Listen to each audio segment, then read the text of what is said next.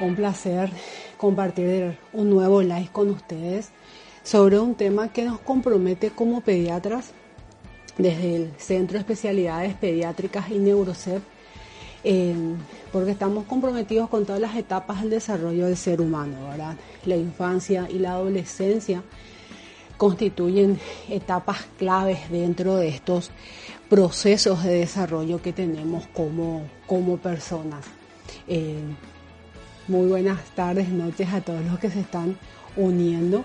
Y hoy tenemos un tema así como un poco tabú muchas veces entre los padres, los profesionales en el colegio mismo, pero que hay que hablarlo y hay que saber cómo hablarlo con los hijos, porque muchas veces si no encuentran una información oportuna dentro de casa la buscan en otro lugar y es ahí donde podemos tener inconvenientes. Entonces, hoy dentro del ciclo de Life Adolescencia, un mundo por comprender y conocer, como me lo agregó nuestra terapeuta invitada de hoy, la licenciada Vilma Costa, hablaremos de lo que es la sexualidad y la digitalización en adolescentes. La invito a la licenciada Vilma, cual lo dije bien, y hola Vilma. Hola, hola. E ¿Cómo estamos? E integrante del equipo terapéutico del, de NeuroCep. ¿Qué tal, Vilma? ¿Cómo estamos? Un live así muy importante para nosotras como para poder hablarlo. Sí, sí. La verdad que yo me emociono con los temas de adolescencia porque hay tanta información ahora. Y hay tanta información, no solamente en lo teórico, sino también en desde lo, desde lo que hay que trabajar en el día a día con ellos, ¿verdad? Claro, es que la adolescencia es toda una etapa de descubrimiento personal, como decimos, y es, es la etapa en donde como seres humanos que tenemos cambios en nuestro cuerpo, nuestras emociones, como estuvimos repitiendo mucho en los lives anteriores, nos descubrimos como seres emocionales, ¿verdad? Y que van definiendo nuestra identidad como personas, nuestra identidad de género a través de la sexualidad, que es todo un despertar a través de estos cambios que, que, que tenemos, ¿verdad? Entonces, hablar de este tema nos pareció súper importante, lo compartimos y aunque a veces, aunque es increíble, sigue siendo un tabú, hay que hablarlo y hay que saber hablarlo. Entonces arranco pidiéndote que nos digas, que nos definas la sexualidad, cómo podemos definir la sexualidad dentro de, las emociones o de lo, terapéutico. Claro. Nosotros estuvimos escuchando mucho de esto en todos los anteriores lives. Yo intenté estar en algunos, ¿verdad? Em, claro. La sexualidad es una dimensión central del ser humano. Sí, eh, o sea que está presente a lo largo de toda nuestra vida. No está solamente presente en la etapa adulta, como a veces malinterpretamos, o empieza en la etapa adolescente. Está a lo largo de toda nuestra vida, sí. Y abarca desde el sexo, nuestra identidad de género, la, la orientación sexual, la intimidad, el placer, y se expresa a través de nuestras fantasías, de nuestros deseos, de todo lo que nosotros creemos, de nuestras creencias, nuestras actitudes, nuestros valores. Y hay algo también que la adolescencia, por ejemplo, eh, perdón, la, la sexualidad empieza a adquirir un sentido más integrador al plantearse desde el desarrollo afectivo también. No podemos nosotros hablar de adolescencia y sexualidad y no plantear desde, desde ese desarrollo afectivo, ¿sí? Y es acá por ejemplo, cuando vemos que se refiere a todas las emociones, los sentimientos eh, y los pensamientos y cómo estos pensamientos, estas emociones y todo lo que nos pasa empieza a tener un efecto en nuestra conducta, en la forma en que actuamos, cómo nos relacionamos con los demás, cómo nos relacionamos con nosotros mismos. Es decir, que adquiere como un rol fundamental el desarrollo de la afectividad en este proceso. Claro que sí, tiene que integrarse con eso. O sea, yo no puedo hablar de sexualidad si yo no lo, no lo uno con el desarrollo afectivo. Genial, genial. Y dentro de ese desarrollo afectivo, ¿verdad? Para que que nos lleva como un desarrollo de la sexualidad de ese adolescente que está en un proceso de descubrimiento y la idea es que ese desarrollo, digamos, apunta a un desarrollo afectivo sano que directamente está relacionado a un desarrollo de la sexualidad sana y responsable. Entonces, ¿cuál es el rol de la familia en estos procesos? Muchas, eh, muchas veces también el, el rol de la familia, nosotros no dimensionamos del todo cuál es el, como el, el, rol tan importante que tenemos, porque es, es, demasiado a tal punto que es la central para iniciar con esto, ¿sí? Porque, porque tiene un, eh, en, en, esa, en esa primera parte de la construcción del vínculo primario. Vínculo primario es ese, ese primer apego que yo siento desde esa seguridad también en mi entorno, o sea, como, como me suelen decir, en mi entorno seguro, ¿sí? Yo necesito desarrollar eso de manera inicial, ¿verdad? La, familia de por sí tiene un, tiene un papel formativo en las primeras etapas para los niños y para los adolescentes. Nosotros, por ejemplo, lo que hacemos es, por ejemplo, apuntar a la, a la autovaloración, a la, a, la, a la libertad, incluso con conciencia Hablamos, por ejemplo, a generar la autonomía y esto se desarrolla desde lo que es primeramente el trabajo con la familia y cómo se fusiona esa, ese apego seguro con la familia también, ¿verdad? Y hay algo que, sí, hay, hay, algo que suele pasar mucho y que yo lo noto en, en consultorio cuando la a la familia le cuesta, le cuesta muchas veces tratar este tipo de temas, porque es probable que haya, por ejemplo, desconocimiento, haya un temor para hablar de eso, mismo porque algún, o sea, parte de los integrantes de la familia, o sea, o papá o mamá hayan tenido algún tipo de algún tipo de problemas muy particulares desde esto, ¿verdad? Entonces es como que nos cuesta hablar de eso y preferimos el silencio, ¿verdad? Claro. Y acá hay algo fundamental que que nosotros lo vemos en consultorio, que, que, que nos cuentan los papás muchas veces, quiero hablar con la doctora, dicen. y, y, y, cuentan de, que tuvieron como una experiencia de que de en su casa en su momento no fue un tema del que se habló, de que era como muy estricto, de que la cultura machista tipo vas a descubrir como hombre y te va a pasar como mujer. Eh, entonces les cuesta a los padres hablar del tema y muchas veces yo les suelo decir, busquemos apoyo, busquemos la forma en que nosotros, eh, que alguien nos, nos asesore, ¿verdad? De cómo poder enfocar el tema, porque la, la idea pues es no ir repitiendo historias, ¿verdad? Sino que lo bueno de nuestra historia tratemos de repetir, pero lo malo de nuestra historia, digamos, personal, tratemos de que no se repita, ¿verdad? De ir mejorando las versiones. Entonces, ¿cómo deberíamos nosotros enfocar la educación sexual dentro de la casa? Yo, mamá, papá, ¿cómo, cómo lo hacemos? Esto, esto es como, realmente yo lo tomo desde una sugerencia realmente para, para las familias de que yo creo que la educación sexual tiene que estar enfocada y orientada hacia la educación de valores personales, ¿sí? De ese amor propio, pero también no olvidarse de combinar con la educación para la genitalidad. Porque nosotros no podemos tampoco, o sea, sexualidad no es solo sexo, ¿sí? Pero tampoco nosotros podemos pretender hacer una educación sexual sin hablar de la genitalidad, porque lo que bien me había comentado, doctora, es que nosotros apuntamos al desarrollo sano de esa sexualidad, pero claro. o sea, apuntando a la adultez, ¿verdad?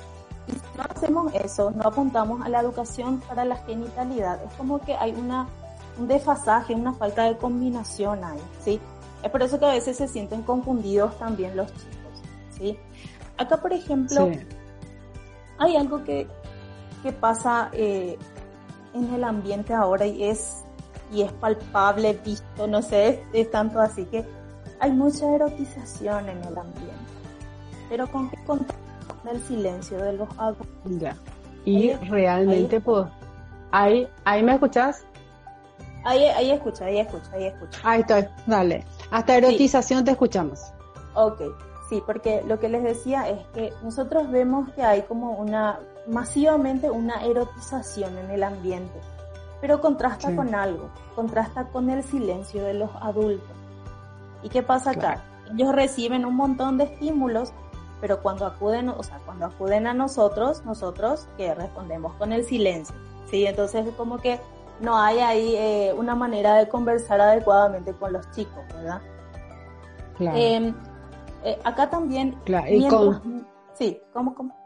No, no, no, decime, decime, decime. Que mientras, mientras menos nosotros nos comuniquemos con los chicos, mientras menos nosotros mantengamos esa, esa cosa de estar pendiente de lo que ellos quieren saber, es ahí cuando ellos como que se trasladan a buscar otro tipo de información en otros lugares. ¿Sí? ¿Por qué? Porque en casa hay silencio, en casa no tienen información.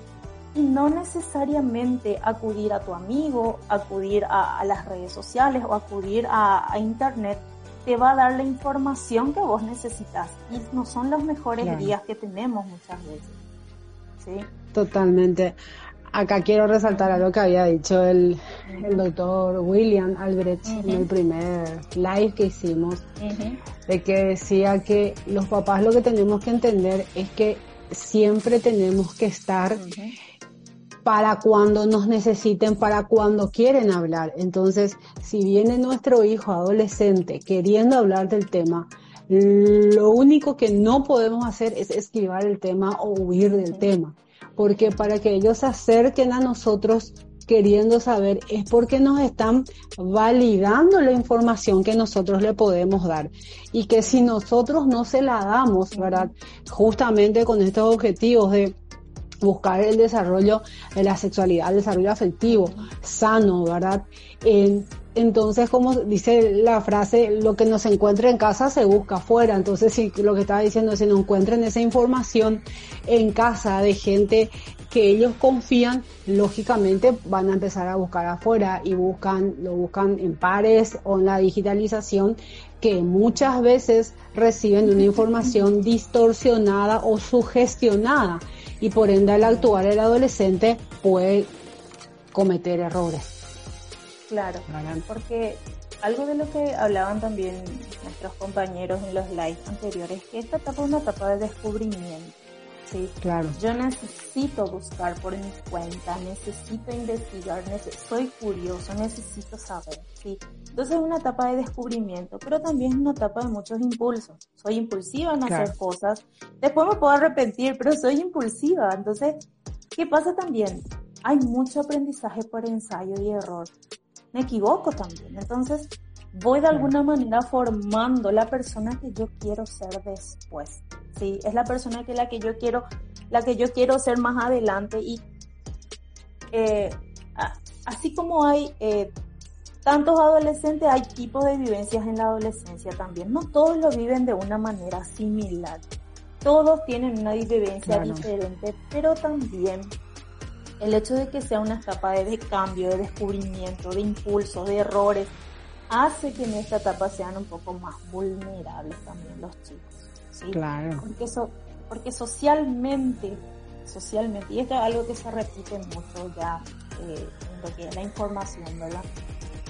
Es el momento en donde los adolescentes salen de su grupo de pertenencia, que es el seno familiar, pero van hacia, apuntan a su grupo de referencia, que son sus pares, que no es lo mismo, ¿sí? Entonces es como que ellos mutan ese, ese cambio de quién es más, como más importante en mi vida ahora, ¿verdad? Pero es normal eso, es normal. Después yo, les suelo decir a los padres, esperen porque van a volver. y van a volver, porque todos volvimos. Yo que fui adolescente, yo volví, ¿verdad? Entonces no, no dio sentido de que abandoné, ¿verdad? Pero eh, es como que uno encuentra ese sentido de pertenencia afuera, eh, de referencia con los grupos de referencia y se siente bien, pero vuelve, volvemos otra vez al seno familiar con eso, ¿verdad? Pero ahí es importante algo, el apego seguro que los padres formaron, cómo después van a volver. Y además, eh, los adolescentes actúan por imitación. Ellos necesitan imitar ciertas conductas de sus, de sus pares y ellos se sienten como seguros también al hacer eso, ¿sí? Entonces, Hay un dato que, que yo te comenté que generalmente las chicas, y metiéndonos más acá ya con lo que tiene que ver con el tema de relaciones sexuales, el sexo y cosas así. Entonces, hay chicas que tienen, o sea, que tienen baja autoestima, tienen una tendencia incluso a iniciar sus relaciones sexuales antes, o sea, a temprana edad. Entonces, esto también hay que trabajar. Claro. Y acá hay todo un tema que viene detrás. No, te contaré yo. El, bueno, vos sabés, le, le comento a las, a las personas que están conectadas porque eh, yo trabajo también en el sector público, ahora soy coordinadora en neonatología en un hospital, en el Hospital San Pablo, en donde tenemos una tasa de nacimientos importante, entonces manejamos mucho los datos, los datos a nivel país, ¿verdad? Y esto que estábamos mencionando justamente cuando lo hablábamos, yo lo quería mencionar acá, de que esto de la imitación, de trabajar de esa autoestima baja y que nos puede llevar al inicio precoz de relaciones sexuales y hoy en día vivimos un, una distorsión en la velocidad del desarrollo hormonal de nuestros adolescentes y la velocidad del desarrollo psicológico de nuestros adolescentes que están como a, una brecha mucho mayor de lo que estuvieron probablemente en, otras épocas, ¿verdad? Y nosotros, hay un niño que llora, y no, no, nosotros tenemos datos país para de que tenemos una tasa de embarazos en adolescentes muy importante, ¿sí? Que alcanza casi un 20% de todos los nacimientos que se dan anualmente en el país se dan en mujeres en edad adolescente. Y un dato más fuerte que se suma a esto, que casi el 25% de las adolescentes comprendidas entre 15 y 19 años no es su primer hijo o su primer embarazo. Entonces, cuán importante es manejar estos datos y tipo usar estos números para magnificar el impacto que tiene hablar del tema, validar, darle una información correcta a nuestros hijos para que ellos no tengan que buscar y fortalecer ese desarrollo afectivo para que ellos no se sientan emocionalmente bien imitando o aceptando desafíos ¿verdad? Tipo, amiga, el chape, chapa, me dijeron hace poco, es decir, aceptando desafíos que no, que no corresponden, ¿verdad? Que no, que no hay que acelerarlos, pero para eso hay que establecer una comunicación y estos datos son fuertes. Si yo estoy hablando de que hay 100.000, 111.000 nacimientos anuales en el país, estamos hablando de que 20.000 de estos nacimientos se dan en mujeres en edad de adolescentes y es muy fuerte. Claro, pasa también que, como habías comentado, es como que hay como un desfasaje, como que no, se alcanzan ni se ganan, ni empatan. Entre nunca empatan. Sí, por eso. Entre el ritmo de lo, hormonal y el ritmo de lo, del desarrollo psicológico. Entonces, por eso es que vemos también, doctora, que a veces como las chicas como que muchas veces están como mucho más adelantadas en estos temas a veces que los chicos. Esto también es parte de lo que suele pasar, pero a veces las chicas se sienten, ay, yo soy mucho más experimentada, ya me gustan los chicos más grandes, ya no me gustan mis compañeritos, son unos tontitos, ¿verdad? Y escuché tantas cosas, tantas cosas. Entonces, Seguro. y entonces ahí es como no. que, como, no, y que a veces somos los mismos padres los que hacemos, aumentamos esta brecha, ¿verdad? De que tipo, por, por el consumismo que se ve dentro de, de programas, grupos musicales y todo, es como que aceleramos ese desarrollo de nuestros niños, pero a la vez dentro de ese componente emocional todavía hacemos como muy mamá gallina, hay un mal manejo de la frustración de nuestros chicos eh, y que lo he visto, es adolescentes embarazadas, pero con, una mentalidad de niña, ¿verdad? Que, que la, la, abuela, la abuela joven que se hizo en ese momento, asume el rol de ser mamá de dos niños, porque la, esa adolescente no está preparada para asumir un rol de, de maternidad. Entonces, es realmente es como muy complejo y grande nuestro compromiso de padres de no estar aumentando esta brecha entre la velocidad de desarrollo hormonal y psicológico y poder darle realmente una es decir, la comunicación y la información que la cuando nos la requieran, cuando se acerquen a preguntarnos, nunca querer evadir o eludir el tema. Y además también en esta etapa, o sea, cuando hablamos de adolescencia, es normal que nosotros veamos que hay como un creciente interés hacia lo que es el sexo. ¿sí? Claro. Entonces, no hay que cortar tampoco esta curiosidad, esto de qué pasa. Yo tengo pacientes que me dicen, estoy viendo las 50 sombras de Grey. Mi mamá no sabe, ¿verdad? Y me cuentan así, yo le digo en serio, ¿qué viste, verdad? Y es porque me cuentan a mí, porque si se enteran sus padres, mucho, esto inclusive les va a pegar, entonces es como que no, pero me va a contarle a mi psicóloga yo realmente prefiero que le cuenten a sus padres. ¿sí? claro. Y eh, esta, esta etapa inclusive, hay algunos autores que le llaman como una etapa también tipo homoerótica. ¿sí? ¿Por qué hablamos de esto? Porque es como un descubrimiento entre lo erótico y el enamoramiento. ¿sí? ¿Qué significa ah. esto? Que es como que yo empiezo con, con algunos temas tipo de amor platónico, mis ideales románticos, y acá le vemos a muchas chicas o chicos también como que están enamorados de algún personaje, están enamorados de algún artista. Y no solo eso, a veces podemos tener tipo un amor platónico por un primo, un profesor, eso se da también, no, no es solamente que es para afuera con alguien extraño. Inclusive se da en, en, nuestro grupo más próximo, que puede ser inclusive entre amigas muy íntimas, vamos a las mejores amigas. Después las mejores amigas, no, me gusta mi mejor amiga pero no es eso, es como, tengo como esta cosa del, tengo un amor platónico hacia esta persona, ¿verdad? Entonces, cuando hablamos también acá, metiendo este tema de, la educación, eh, la orientación sexual, acá es todo un mundo otra vez para hablar y yo creo que es algo que hay que hablar puntualmente con cada persona, con cada caso, todo esto, ¿verdad? Pero lo importante de la orientación sexual es que tiene que ser eh, Puede ser diversa, puede ser diversa, pero tiene que estar compatible con nuestra salud mental y con nuestra salud física. ¿sí? Porque si no nos desviamos de las cosas importantes para la persona también. Claro, no, y, no, y reentiendo, ¿verdad? Y a ver, quiero retomar esto porque eh, lo mencionaste, como que ese amor platónico puede eh, estar relacionado a una amiga, a un amigo, ahora en caso de los chicos, de que cómo nosotros explicamos a, nuestros hijos esa diferencia de, ese sentimiento con eros, erótico, a ese enamoramiento platónico, porque acá es donde encontramos y, y que los adolescentes buscando siempre quebrar en reglas, ¿verdad? Eh, te dicen, la vez pasada me dijo un consultorio, doctora, yo soy pansexual. Ah, ok, dije yo, ¿verdad?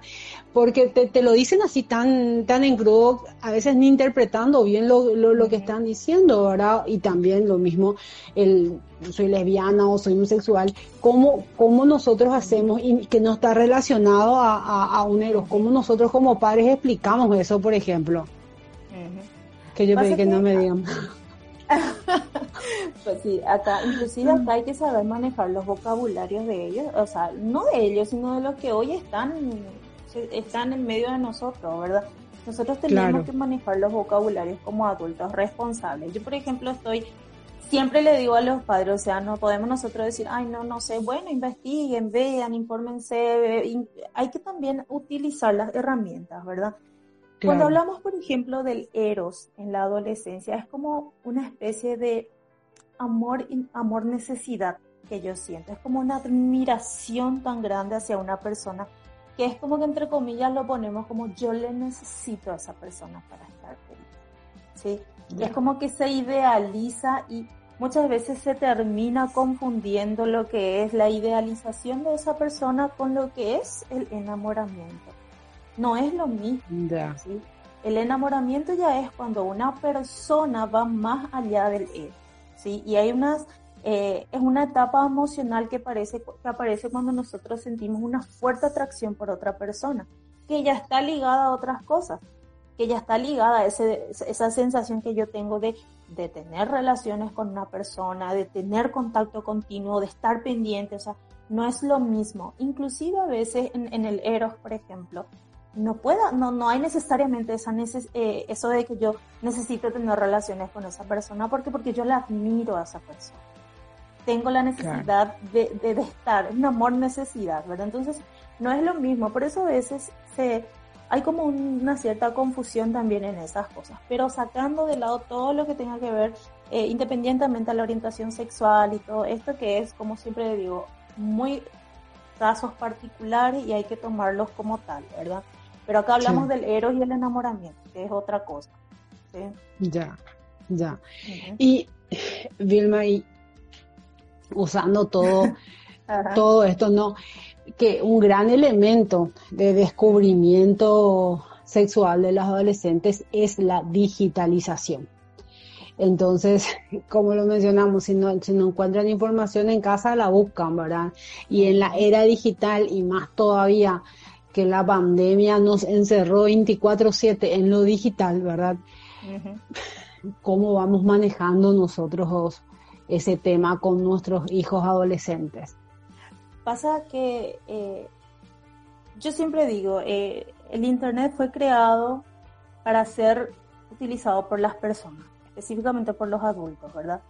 Pero también es un medio que le posibilita a muchos niños y adolescentes, por ejemplo, investigar, descubrir, aprender, eh, que tengan un acceso ilimitado a mucha información, pero cuando hablamos de acceso ilimitado a la información, acá hablamos de la sexualidad y hablamos de los contenidos que tienen que ver con esto también, ¿sí? Entonces, nosotros, eh, y, yo inclusive estaba pensando, ¿será que puedo hablar de los mitos y cosas así? Pero dije, no, va, a ser mucha información para acá, Pero, eh, Pero podría soltar algunos. Algo, algo, ¿verdad? Algo.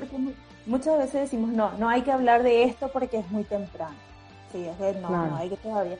Y no es así. Nosotros tenemos que hablar a temprana edad con los chicos. ¿sí? Y no porque el chico no esté hablando, o la chica o nuestros, nuestros adolescentes no estén hablando del tema. Nosotros no hablemos del tema. Tenemos que hablar de eso. Tenemos que propiciar conversaciones también. ¿sí? Entonces, desde edades tempranas nosotros que tenemos que ya dar esa confianza de decir, ok, yo puedo hablar de esto con mi mamá o mi papá. O puedo hablar con, no sé, quien sea mi encargada, mi tía, mi abuela, no sé, tengo que desarrollar esa confianza, ¿verdad? Y claro. Hoy en día la tecnología es, eh, hay como una, eh, se realiza una transición entre el uso más frecuente de la tecnología, hace una transición entre la infancia y la adolescencia. Si nosotros en, en, en, live, en los live que estamos haciendo sobre los niños, tipo primera infancia o la infancia, hablábamos del uso de, de, los temas digitales. De Ahora, sí ahora estamos más, o sea, con los adolescentes ellos pasan mucho más tiempo con, con, el tema digital. Yo inclusive leí información de que tipo, cuando entran en la etapa de la adolescencia y sin supervisión pueden usar hasta 12 horas. 12 horas el teléfono. Entre hacer cosas y cosas y cosas. Y es muchísimo. Sí. Pero es tal cual y puede, y te doy un dato más de terror de, de que puede llegar a ser más, porque con este tema de la pandemia, una queja frecuente de decir, doctora, decirle un poco que no puede estar con el teléfono todo el día, ¿verdad? De que están principalmente en este contexto los varones, porque entre jueguito y algo más pueden estar literalmente 24 horas, ¿verdad? Es decir, vamos a decir 24, que duermen, se despiertan encerrados en la pieza, aislados, ¿verdad? digitalizado y realmente es, es fuerte. Y recuerdo que justamente en el live donde hablábamos de, de primera infancia y hablamos del tema de digitalización, habías mencionado como un dato muy importante que uno de cada tres usuarios de, de, de Internet es un menor de edad. ¿verdad? Y generalmente sin supervisión, y es muy fuerte. Sí, porque eh, la palabra más buscada, según el buscador de Google, es la palabra sexo. Se ah. calcula que hay entre un 96, entre tipo 96 millones de, de, resultados sobre lo que, lo que, lo que significa sexo. Imagínense, o sea, yo puedo encontrar cualquier entre, y esto no solamente incluye información escrita, imágenes, videos, o, o sea, hablamos de contenido variado. Hay muchísimas cosas, muchísimas cosas en Internet. Totalmente, quiero leer el comentario de, Rocío Fonseca. Dice que qué lindo tema, dice qué lindo tema, Una realidad también es que muchas veces nuestros chicos nos hablan con una crudeza que hasta nos incomoda. Y es cierto, dentro de lo que pueden acceder, ¿verdad? Y de lo que comentan, ¿verdad? La vez pasada un paciente me dice, un paciente de 8 años, me dice, doctora, ya sé cómo nacen los niños. Nacen haciendo el deli, me dice. ¿El qué? Le dije yo. El delicioso. Yo. Así es. Y su mamá, ¿de dónde sacaste esto? Es decir, la información que, y, y, si uno, tiene que saber manejar esos temas, ¿verdad? Porque evidentemente ese niño de 8 años ya está manejando una información que nosotros no pretendíamos hablar todavía, ¿verdad? Y mismo con la crudeza, cuando ellos buscan el adolescente cuando le gusta un tema es impresionante cómo se informa, ¿verdad? Y yo he recibido clases de diferentes temas en la consulta por, y cómo te así, pero te lo dicen, como dice Rocío, con una crudeza que, que uno tiene que estar preparado para poder responder correctamente y no huir, porque lo más fácil es huir y cómo no escandalizarse también a veces y cómo nosotros Totalmente. claro, eh, es como que no sabemos manejar el escándalo de esa información, ¿verdad? Entonces tenemos que hacer, es un esfuerzo que hay que hacer, no nos queda de otra, ¿verdad? Yo, yo personalmente eh, comento esto, yo desde que eh, la pandemia se metió con todo, la cantidad de adolescentes que he visto ahora supera la cantidad de, de niños de infancia, o sea, de los que están en etapa de infancia. De la primera infancia, claro. Sí, muchísimos, muchísimos. Yo tengo eh, casi el 75% de mis pacientes son adolescentes. Y es impresionante la información. Todo esto que yo estoy hablando con ustedes en base a lo que yo he aprendido de ellos. Y cuando les uso, cuando uso estas frases, necesito que vos me enseñes. Les encanta les encanta, o sea, ellos necesitan que se les escuche. Entonces, yo anoto y anoto y anoto y me encanta lo que me dicen y me enseñan, me enseñan sobre anime, sobre esto. Y yo anoto y yo ahora soy, no sé, puedo no ver, pero conozco. claro. No, y, acá hay algo también que, que me parece que, que le habíamos hablado, el anonimato que te da de poder preguntar sin que sepan quién pregunta, es decir, averiguar sin que sepan quién averigua. Y, ese es, decir, es una herramienta que de repente les da libertad en la búsqueda a los chicos. Claro, ¿cómo podés buscar? O sea, las cosas que te dan vergüenza, ¿cómo sin problema puedes meter en un buscador y nadie se va a enterar? ¿Sí? Pero también acá hay un tema, ¿verdad? Que con la digitalización hay una desvalorización de lo que es privado y, y eso también, eh, o sea, es un efecto que, produjo la virtualidad en la vida de nosotros y de los chicos también. O sea, es como que hay una, como hay temas privados que ya no son tan privados. ¿sí? Entonces, tenemos que saber cuáles, ¿verdad? Pero acá, acá eh, hablando ya sobre esto, del anonimato, de que yo me meto a buscar algo y nadie se entera que fulana de tal preguntó sobre esto, o investigó sobre esto, o vio esto. Hablamos de la pornografía también. Sí. Hoy en día, la industria pornográfica es el, la fuente de excitación prioritaria, no solamente para los adultos, sino que hoy representa casi la primera fuente de educación sexual para los chicos y ellos acuden, ellos recurren a la pornografía para entender lo que son, lo que es su sexualidad o porque sienten o para entender lo que es el placer, o sea, buscan directamente, ¿sí? Entonces acá nosotros también tenemos que enfrentar este tipo de cosas. Y se viene, claro. claro, no, es que es, es, complejo.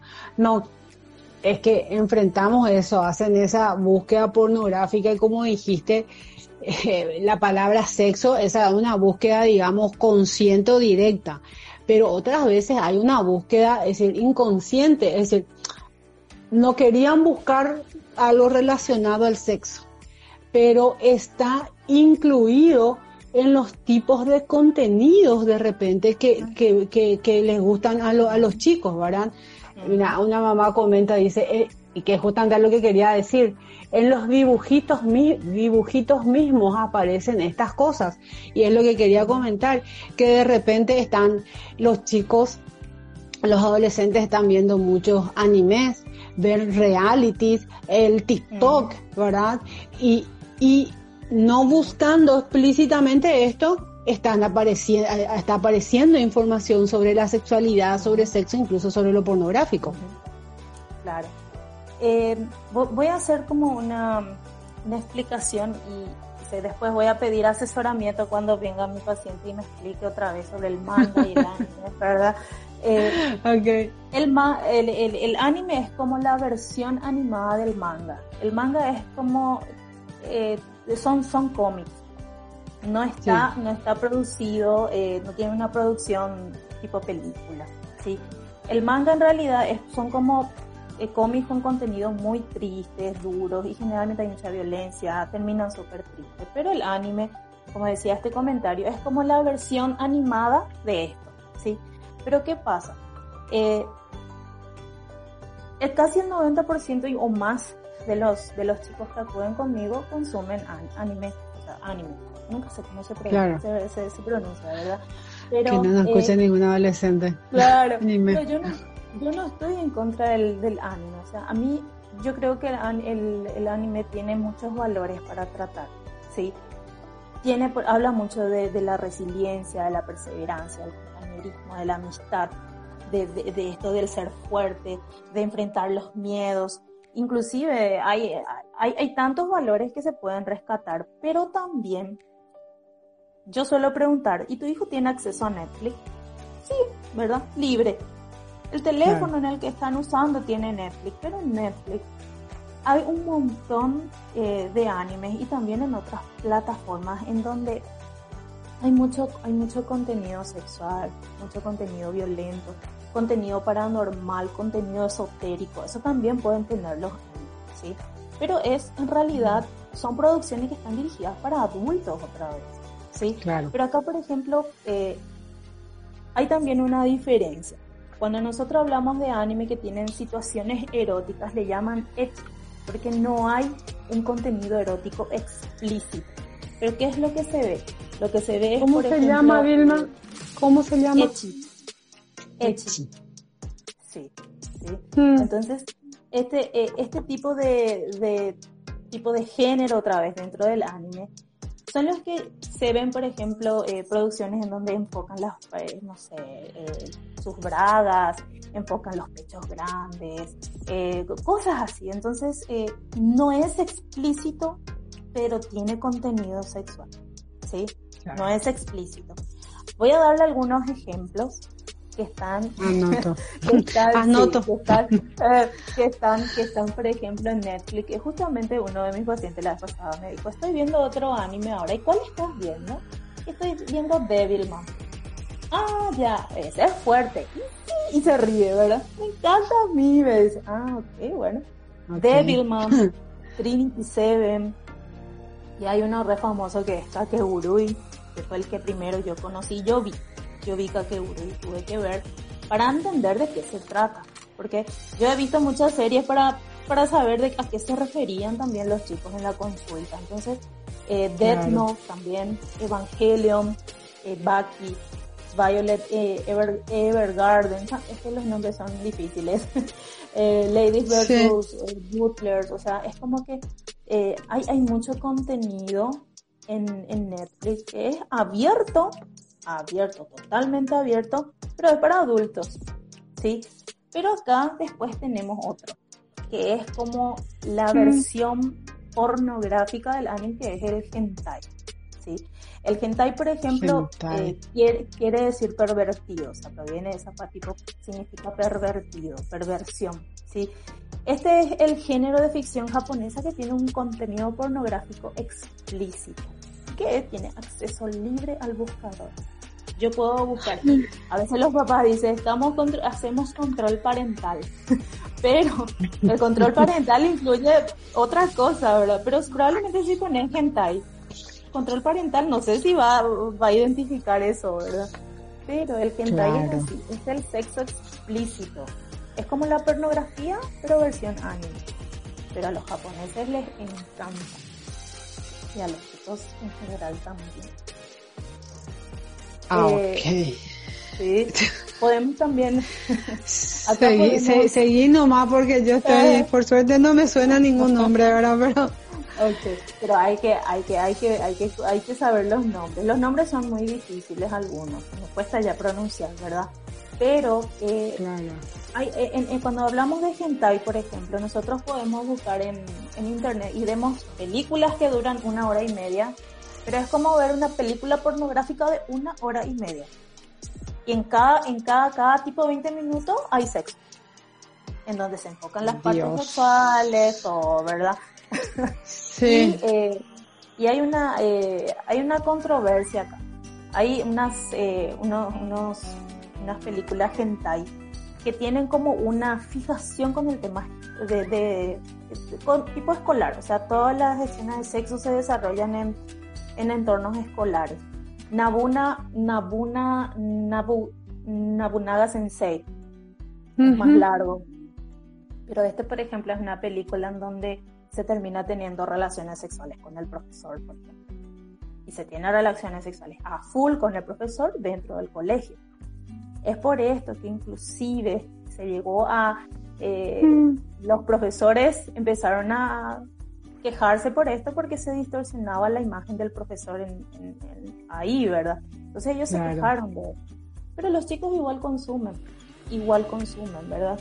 Eh, inclusive, metiéndonos todavía en temas orientales, podemos hablar, por ejemplo, del K-pop. ¿Conoces el K-pop, doctor? Hace dos semanas conocí que me mencionaron. Y yo le dije, ¿y cuál es la diferencia, teta? Ya, ya. ¿Cuál es la diferencia con el rock and pop? Y el K-pop es el pop oriental, me dijeron. ¿verdad? Me dijeron, es el pop oriental. Y espérate, voy a decir el término que aprendí en esa consulta con mi paciente, multifano. El multifano que le gusta varios géneros, ¿verdad? Entonces tiene, eh, digamos, varios grupos. Y después que dentro de, está el que es multifano que le gusta todo y después está, según el grupo musical que te guste, ¿verdad? Eh, hay una denominación para cada fans del grupo, por ejemplo. Y, hay, por ejemplo, una, locura de, un grupo importante de adolescentes, ¿verdad? De, de nenas que, yo conozco por, los grupos coreanos, por ejemplo, que es lo más, ¿verdad? De nenas y de chicas y chicos. Hola, Vilma. No te me cuelgues ahora. Quiero saber. Hola, ¿me, escuchas ahí? Hola. Se, congeló, ahí. Se, se, congeló, ahí volviste. sí, sí, sí. Ahí volviste. Lo que, lo que hablabas del K-pop, eh, el K-pop está en la vida de millones de adolescentes, millones, no solamente chicas, no solamente chicas, de chicos también. Pero acá hay un tema que... Y a una edad muy temprana, porque yo del, del, del, del K-pop, ¿verdad? Lo escuché por primera vez más o menos cuando, cuando mi hija estaba en tercer, cuarto grado. Las nenas ya se empezaban a escuchar, ¿verdad? Y ella me decía, ¿y a vos te gusta? No, no me gusta, pero le reencanta fulano y fulana, por ejemplo. Es decir, se escucha desde muy temprano.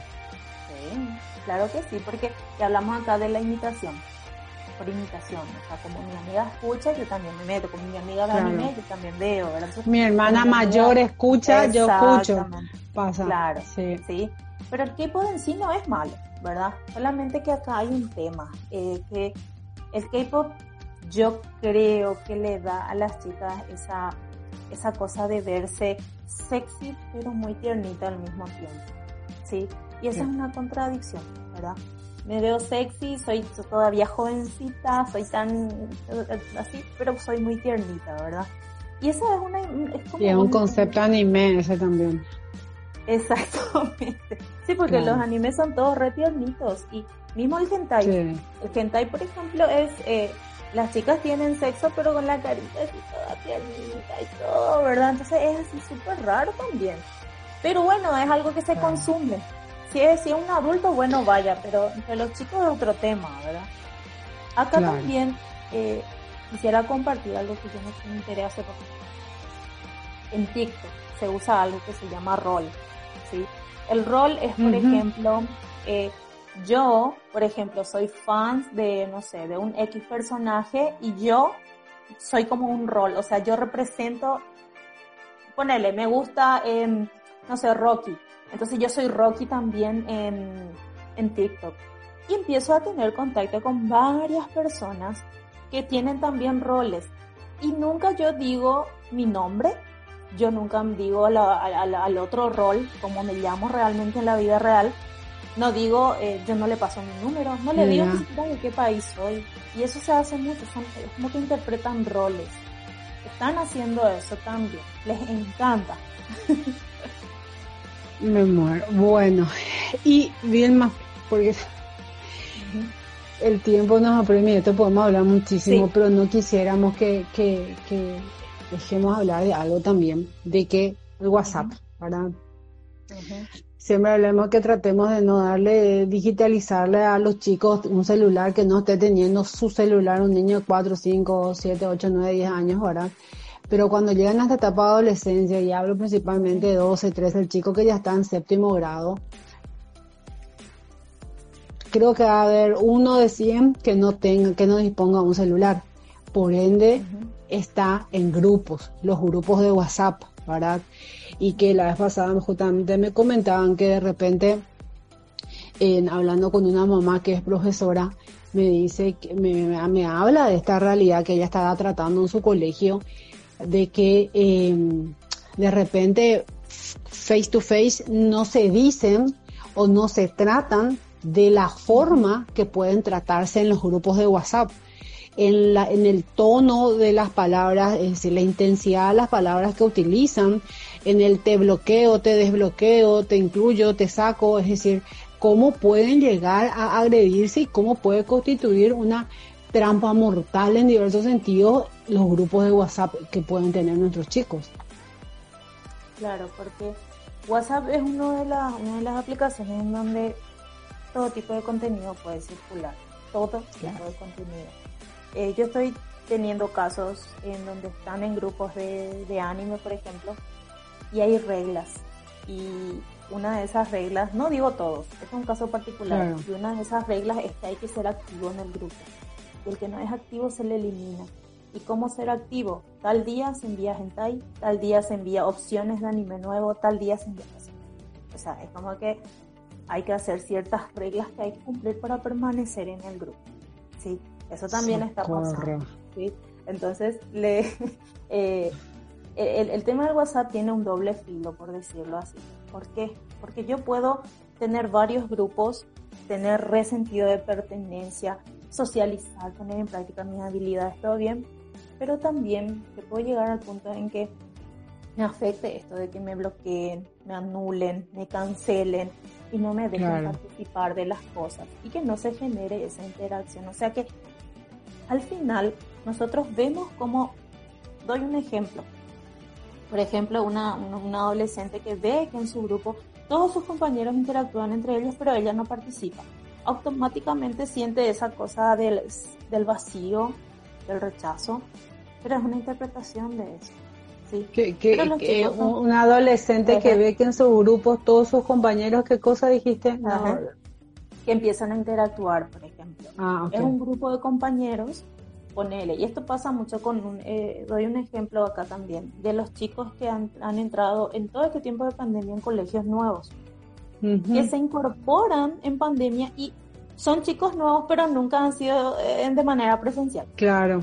¿verdad? Claro. Entonces tienen esta cosa de que les cuesta integrarse a los grupos, pero ellos ven que en los WhatsApp están ahí ellos activos, pero ellos no saben cómo interactuar y automáticamente ven eso y ya sienten como una, una sensación de vacío.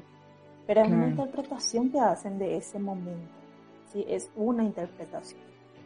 Hay que trabajar esa interpretación. Claro. Es complejo.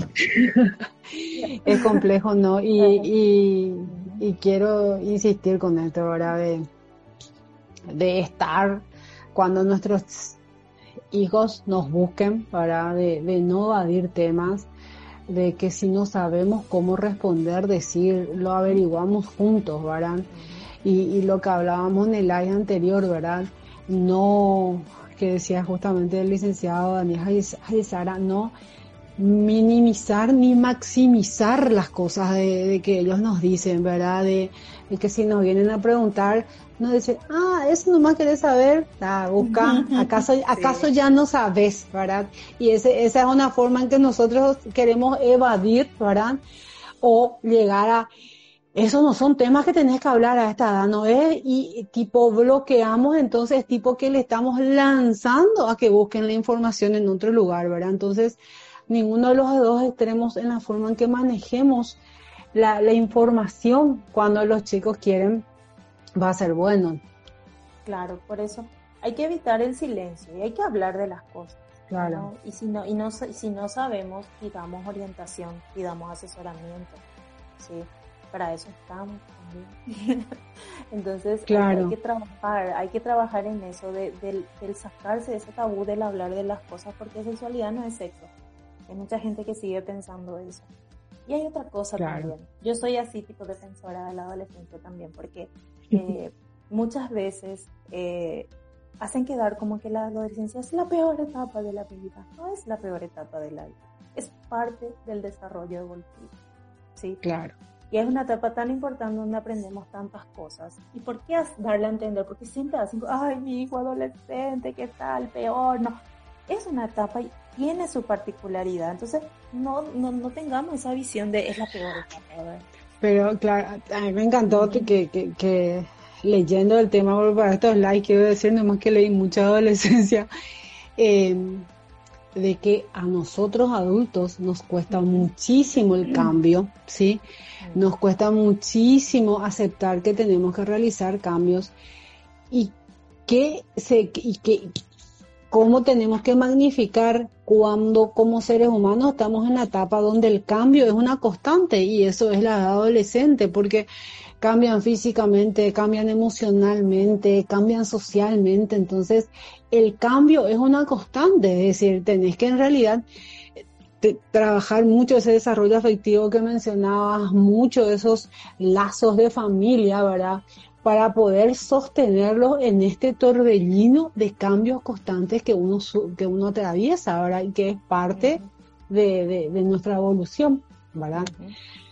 Vilma, un redondeo, porque para porque no, el, tiempo es uno puede hablar horas de esto y, y, hay demasiados temas, demasiados temas, ¿verdad? Fue tratar de enfocar un, un, poco de lo, de lo de la sexualidad y la digitalización para para tratar de desmistificar y que sepamos llegar más a nuestros hijos o sepamos informarnos más de cómo llegar, ¿verdad? Entonces, Vilma, comentarios finales, así, consejos puntuales que nos quieras dar. No criticar, escuchar, ser parte, empatizar, eh, primero trabajar la empatía, después trabajar la confrontación de las ideas y trabajar sobre eso. No todo, no todo es necesariamente malo, no todo es malo en redes, no todo es malo en el anime. Eh, la pornografía es un tema que hay que también conversar, de dónde sale, manejar nuestros propios teléfonos como adultos cuando nuestros niños en nuestros teléfonos o los adolescentes también. Y eh, la pornografía distorsiona la idea que tenemos acerca de las relaciones sexuales la educación sexual empieza en los vínculos primarios, el apego primario, en el entorno familiar y después se va abriendo. Y también de que si ven conductas muy llamativas, de emocional, conductual, que ustedes, o sea, que los padres no se pueda, no sé, ¿cómo? No, que, que, se nos salió. Si vemos conductas muy llamativas, dijiste.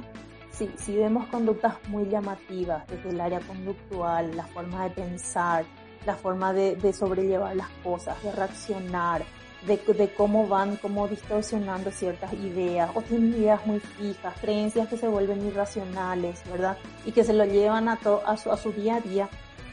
Es acá donde hay que empezar a consultar también.